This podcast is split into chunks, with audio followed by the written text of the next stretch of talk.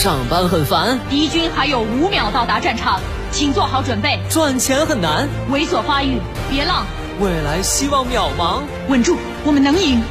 全军出击！别让琐碎暗淡了理想。来吧，这个午后给生活加点料。八八九午后加点料。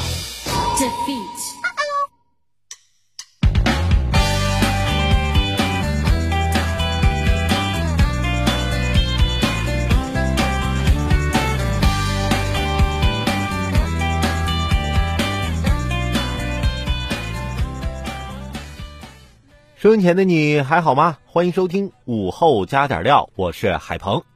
最近这天冷路滑，出门打个车什么的挺困难，用叫车软件叫车吧，总是没人接单，很苦恼。怎么办呢？我就在网上啊搜到一个攻略，说女性乘客比较容易叫到车。于是我就用我媳妇的身份证改了信息，还别说，自从改了名字和性别。叫车是比较好叫了，可每当司机给我打电话的时候，都能听到他们字里行间的失落感，这突然让我觉得我是个坏人。有些人怎么就没点愧疚之心呢？近日，在山西太原国家注册安全工程师资格考试的一个考点上，抓获一名替考人员赵某。赵某说是替领导严某来参加考试的。严某到派出所后，却称对此事并不知情。目前两人已经被刑拘。这事儿也能甩锅吗？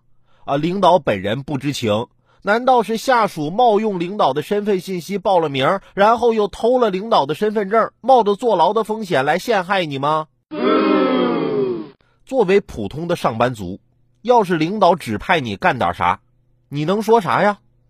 前些天我嗓子病了。都快不能发声了，领导却让我参加单位的合唱比赛，说我冲个数就行。我觉得这样不好，就积极治疗，赶在比赛前治好了。